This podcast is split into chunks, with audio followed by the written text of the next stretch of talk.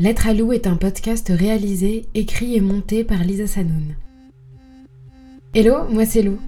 Hypersensible, un peu border. Hyper sûr de tout, mais archi pas sûr de moi. J'ai la vingtaine dans un monde de plouc. Dans ce bazar, je joue à l'alchimiste. Je transforme la matière par des phrases, je remplis les brèches par des mots. J'écris des lettres que je n'envoie jamais, à tout et à tout le monde, surtout à mes ex. Lou, c'est nous toutes. L'amour d'été. Lettre numéro 3. La dernière journée à Capri.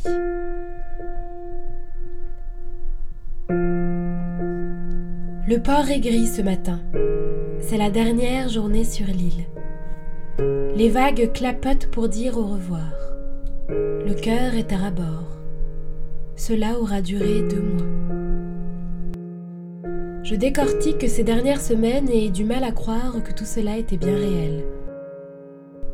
On m'a prêté un scénario de film et je me suis prêtée au jeu. Les conversations autour de moi sont toutes les mêmes. Les mots s'assemblent et forment des phrases que je n'écoute pas. C'est un méli-mélo, un brouhaha dans une autre langue que je ne veux pas entendre. Je ne veux rien entendre. Le monde autour est inutile, les gens sont de vagues figurants. Je suis dans mon propre film et j'ai le premier rôle. Je ne prête attention à rien. Ce matin, Jean-Luc Godard est mort.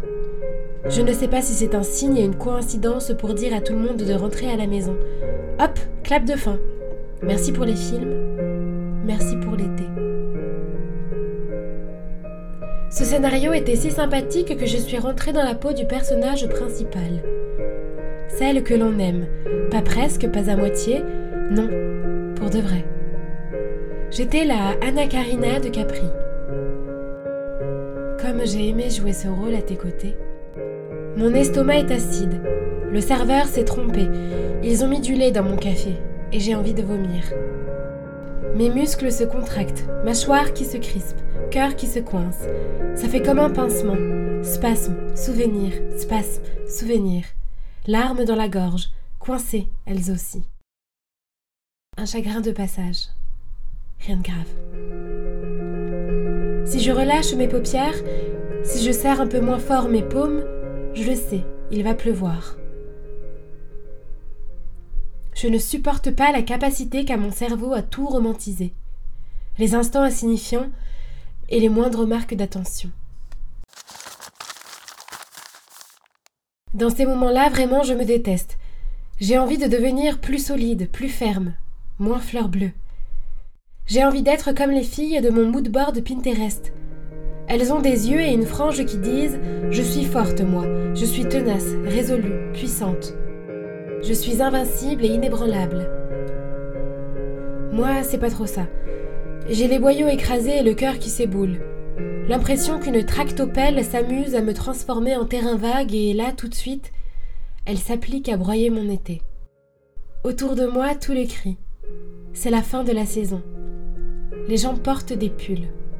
Le vent fait tanguer les bateaux en bois. Les enfants ne jouent plus sur la plage. Il a fait beau tout l'été à Capri. Et ce matin, le ciel est gris.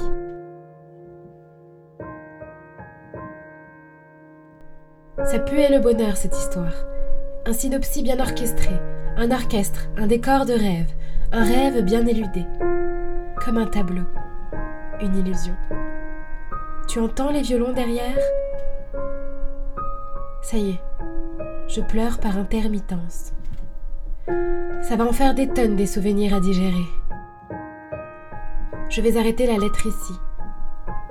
Il faut rentrer à la maison maintenant.